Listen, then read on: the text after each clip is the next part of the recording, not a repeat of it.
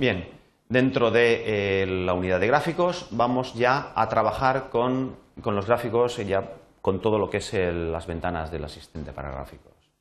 Eh, veremos entonces las opciones que podemos normalmente eh, poner en el, gráfico, las opciones que, los elementos que podemos poner o no poner en el gráfico y algunas de sus características. Veremos también la diferencia entre gráficos incrustados y hojas de, y hojas de gráficos, hojas de cálculo, hojas adicionales al libro de Excel en las que están los gráficos. Eh, rangos, eh, veremos cómo trabajar con, rangos discontinuos y finalmente recordaremos algunas recomendaciones sobre la organización de los datos en la hoja a la hora de trabajar con gráficos. Bien, pasamos a nuestra hoja Excel y teníamos, eh, teníamos estos datos.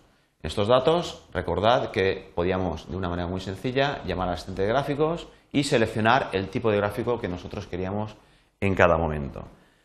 Bien, el paso 1 el paso uno es el de la selección del tipo de gráfico. Aquí elegiremos, de acuerdo con la representación que queremos hacer, el más conveniente a nuestros intereses y pasamos al paso 2.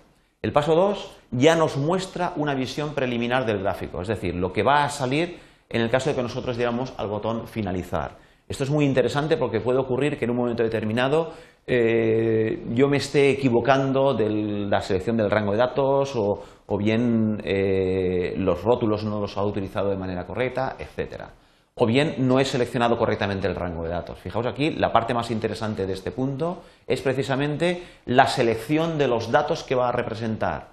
Eh, yo suelo recomendar y recomiendo muy fuertemente que los datos, antes de llamar al asistente, al gráfico, ya hayamos seleccionado convenientemente los datos, porque vemos que aquí nos ahorramos el tener que apartar esta ventana para poder seleccionar el rango de datos y tenerlos a la vista. Es mucho más fácil seleccionar los datos previamente y llamar al asistente de gráficos. En este caso, el paso 2 de 4 queda totalmente eh, inocuo. ¿Por qué? Porque ya tengo yo aquí seleccionado el rango de datos que quiero, que quiero representar. Si yo esto no hubiera tenido esta precaución o no lo hubiera hecho correctamente, pues aquí podría hacer, eh, pulsando este botón, podría irme a la hoja de cálculo y volver a seleccionar el rango de datos que yo quisiera representar. Bien, aquí hay un, eh, dato muy interesante también, un valor muy interesante, es que eh, yo le puedo decir al Excel si, las, si las series de datos están en filas o en columnas. Es decir, eh, qué son las series de datos y qué son las diferentes categorías dentro de una serie. En este caso, si yo quiero representar agrupados los meses y en cada mes telefonía fija o móvil, es decir, que las series son las columnas, o bien que las series son las filas, es decir, agrupados la telefonía, el tipo de telefonía, si es telefonía fija o telefonía móvil, y en cada uno de esos agrupamientos tener los diferentes meses. Vemos que el comportamiento gráfico es totalmente diferente, pero eh, el que yo me interese, el que me interese en cada caso es muy fácil de seleccionar mediante este, eh, mediante este pulsador, mediante este, este, botón, este punto de selección, entre decirle que las series están en columnas o están en filas. Excel cogerá por defecto una de las dos opciones, normalmente la que Excel crea más adecuada, que puede ocurrir que no sea la que nos parezca a nosotros más adecuada. En caso de que nosotros veamos aquí que no es el gráfico que quiero representar, sino que yo quiero que enero, febrero y marzo pasen a la leyenda y fijo y móvil pasen, pasen al eje de categorías, lógicamente lo único que tengo que hacer es pulsar aquí, decir que los datos están en filas en lugar de estar en columnas. Bien, Seguimos a continuación y el siguiente, eh, el siguiente paso, el paso 3, este ya tiene eh, bastante chicha, tiene, bastante, tiene todo lo que son las diferentes, en diferentes solapas, tiene los diferentes elementos del gráfico. Por ejemplo, en este caso, yo aquí es donde puedo poner el título del gráfico. Gasto en, en teléfono ponía. al momento yo le ponga, valide el título del gráfico, automáticamente en la visión preliminar del gráfico me lo va a poner aquí. ¿De acuerdo? Ya sabemos que nos va a poner aquí gasto en telefonía. Bien, hay otros dos ejes que nos pueden resultar muy interesantes si quiero, eh, si quiero manifestar qué es qué es este eje y qué es este eje. Lógicamente, en este caso, en este ejemplo, es un ejemplo muy sencillo y eh, los, ejes eh, se explican. Es absurdo poner aquí meses o poner euros de coste porque ya pone, aquí que es gasto. En este caso, podemos dejar, eh, podemos poner, rellenar los ejes, los rótulos de los ejes o podemos dejarlos, en este caso, en este caso lo dejamos en blanco porque ya se explican por sí mismos. Bien, aquí tenemos diversas opciones para, representar los ejes. Los ejes ya están representados como nosotros nos puede interesar, pues con lo cual eh, lo podemos dejar. Bien, aquí tenemos eh, la leyenda. La leyenda, por defecto el Excel nos ha propuesto representarla ahí a la derecha. Nosotros podemos mostrarla o no mostrarla. ¿De acuerdo? Si se ve claramente que, eh, estamos representando, pues nosotros en título hemos puesto gastos en telefonía fija o gastos en telefonía móvil. Bien, nos vamos, aquí vemos que efectivamente aquí no pone telefonía, sino que pone telefonía. Bien, la leyenda estamos diciendo que podemos representarla o podemos no representarla. En este caso tenemos un selector que lo podemos poner. Veremos posteriormente que una vez seleccionada podemos decirle la posición que queremos que ocupe. Bien, rótulos de datos. Esto es muy interesante, es un dato muy interesante el que nosotros podamos poner aquí, eh, que nos aparezcan los rótulos de datos, por ejemplo, el valor de cada uno de estos, de cada uno de estos valores. Y finalmente, que nos aparezca, eh, que nos aparezca la tabla. Bien, en cualquier caso, nosotros una vez tenemos representado el, representado el, gráfico en la visión preliminar, nos iremos a la última de las opciones, nosotros aquí lo dejaremos convenientemente configurado, veremos con profundidad eh, todas las opciones que nos aparecen para diferentes tipos de gráfico. Lógicamente, dependiendo del tipo de gráfico, nos cambiará un poco esta, lo que es, son las diferentes opciones de esta, de esta, de esta ventana. Y nos vamos eh, al último paso, al paso 4 de 4, en el que nos dice si queremos incrustar el gráfico en, eh, como un objeto, como en, nuestra hoja de cálculo, es decir, lo queremos tener flotante, digamos, el, símil que haríamos sería, nosotros tenemos un folio con, nuestros datos apuntados y cogemos una hoja de papel milimetrado y representamos el gráfico. Bien, nosotros sabemos que uno flota por encima del otro. Bien, esto es, lo habitual, lo que hace el Excel por defecto, que es en la misma hoja nos muestra tanto, los datos como el gráfico eh, flotando sobre el mismo. Bien, la otra opción sería que nosotros creemos una nueva hoja dentro del libro que sea una hoja de gráfico. Bien, si lo hacemos en este caso, vemos que justo delante de nuestra hoja con los datos, nuestra hoja de cálculo, inserta una hoja que no es una hoja de cálculo, es una hoja de gráfico con lo que es la representación del gráfico en, eh, completa, en, completa en sí misma. Bien.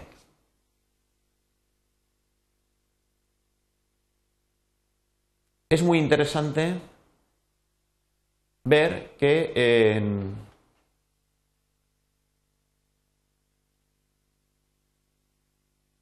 es muy interesante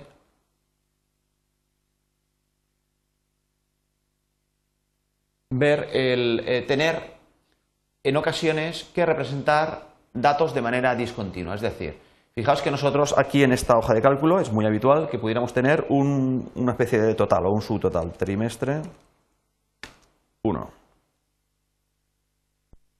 Y aquí hayamos calculado la suma de, eh, digamos, de lo que nos hemos calculado en el primer trimestre. Después viene, vienen los, los meses siguientes, abril, y tenemos pues otra serie de datos, por ejemplo estos que tenemos aquí, todos lo mismo.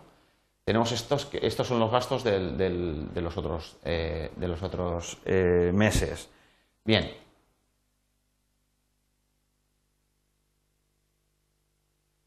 Aquí tenemos el segundo trimestre con sus también sus subtotales. Bien.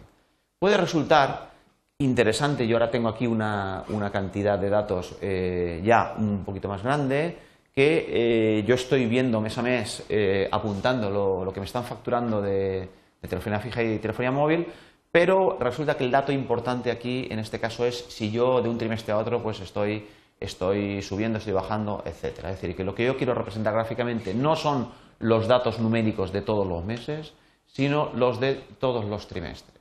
En este caso, eh, fijaos que yo los datos que quiero representar gráficamente son estos frente a estos, el trimestre 1 frente al trimestre 2. Bien, en este caso tenemos que no, no tenemos todos los datos en el mismo rango. Los rangos son tienen que ser discontinuos. Incluso un rango continuo con todos los datos no tiene sentido. Este gráfico no tiene demasiado sentido porque estamos representando simultáneamente, estamos representando simultáneamente el gasto en cada mes a mes con el gasto en todo el trimestre. Pero esto no se tiene que representar frente al mes, porque este del trimestre 1 ya es el conjunto de los datos que tenemos aquí en, cada uno de los tres meses. Con lo cual aquí puede tener lógica representar los seis meses o puede tener lógica representar los dos, trimestres, pero no tiene lógica representar todos los datos como los tenemos. Con lo cual vemos que efectivamente, eh, tal como hemos hecho esta tabla, que es digamos una, tabla muy habitual en Excel, tener una serie de datos, ir calculando una serie de, totales o una serie de subtotales a medida que nosotros vamos obteniendo información pues que, o vamos sacando determinadas conclusiones, pues puede resultar que, ahora la configuración de esta tabla no es la adecuada eh, a, mi representación gráfica de Excel. Bien, en este caso, pues lo que tenemos que hacer es seleccionar exactamente cuáles son los datos que queremos representar gráfico. Por ejemplo, si queremos representar los trimestres. Pues si queremos representar los trimestres, eh, tendríamos que coger los datos del segundo, por ejemplo, del, del primero o del segundo, empezaríamos por cualquiera, datos del primer trimestre y su rótulo datos del segundo trimestre y su rótulo. Claro, lo que ocurre es que cuando yo hago una selección y empiezo a hacer otra selección, se me anula la selección anterior. Yo he de conseguir seleccionar eh, varios rangos simultáneamente. Bien, eso lo hacemos con la tecla Control. Si nosotros seleccionamos un rango y ahora apretamos la tecla Control, podemos seleccionar un rango adicional y, digamos, añadimos la selección del nuevo rango a la del rango anterior. Fijaos que estos son dos rangos discontinuos, pero que están seleccionados. Bien, eh, tenemos que tener la precaución de que cuando seleccionamos rangos discontinuos eh, sean, digamos, cuando nosotros los, recortáramos y, los juntáramos, que, eh, formaran, la, tuvieran la misma forma que un, rango, que un rango normal. Es decir, que si yo selecciono, por ejemplo, estos rótulos también para que me aparezcan en el gráfico, he de seleccionar también esta, esta, esta celda, la celda 1. ¿Para qué? Para que, digamos, ahora cuando yo recorte estos tres subrangos y los pegue, eh, pues me formen una, como, un, como un rango, como, digamos, una, como una matriz, un cuadro perfecto. Bien, podemos soltar ya la tecla control porque ya tenemos seleccionados todos los rangos, que, eh, los subrangos que queríamos formar, los rangos discontinuos. Bien, y ahora llamamos al asistente para gráficos. Bien, en el asistente para gráficos de columna, pasamos al siguiente, y ya vemos una visión preliminar de este, de este, de este mm, gráfico en el que efectivamente podemos decirle que es gasto gasto en telefonía por trimestre, que es lo que representa este, eh, este gráfico. Lógicamente podríamos haber hecho algo parecido, pues por ejemplo, con el, haciendo los tres primeros meses, pulsamos control, seleccionamos los tres siguientes y entonces ya tenemos aquí seleccionados en dos rangos discontinuos todos los datos que queremos representar. ¿Qué, representan estos datos? Pues representan eh, efectivamente pues, el gasto que yo he tenido mes a mes durante los, eh, durante los seis meses que, eh, pues, que yo he recogido pues, pues estos datos.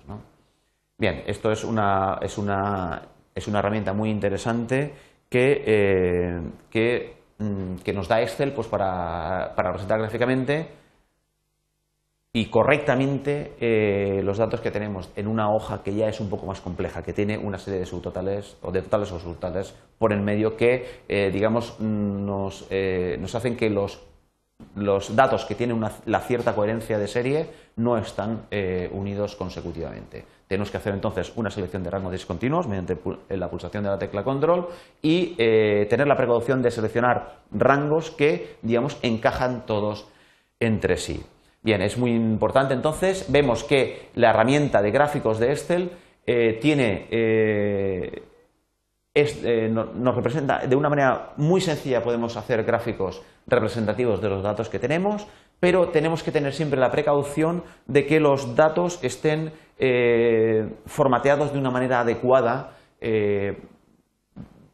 de acuerdo a lo que espera Excel pues de estos datos eh, que hemos visto aquí. Hemos, hemos, visto que siempre hemos de representar los datos en series. Todos los datos han de ser, estar de manera contigua, es decir, no tenemos que tener ni líneas, ni, filas, ni, columnas vacías entre medias de los datos. Todos los datos tienen que estar convenientemente rotulados, eso será siempre muy interesante.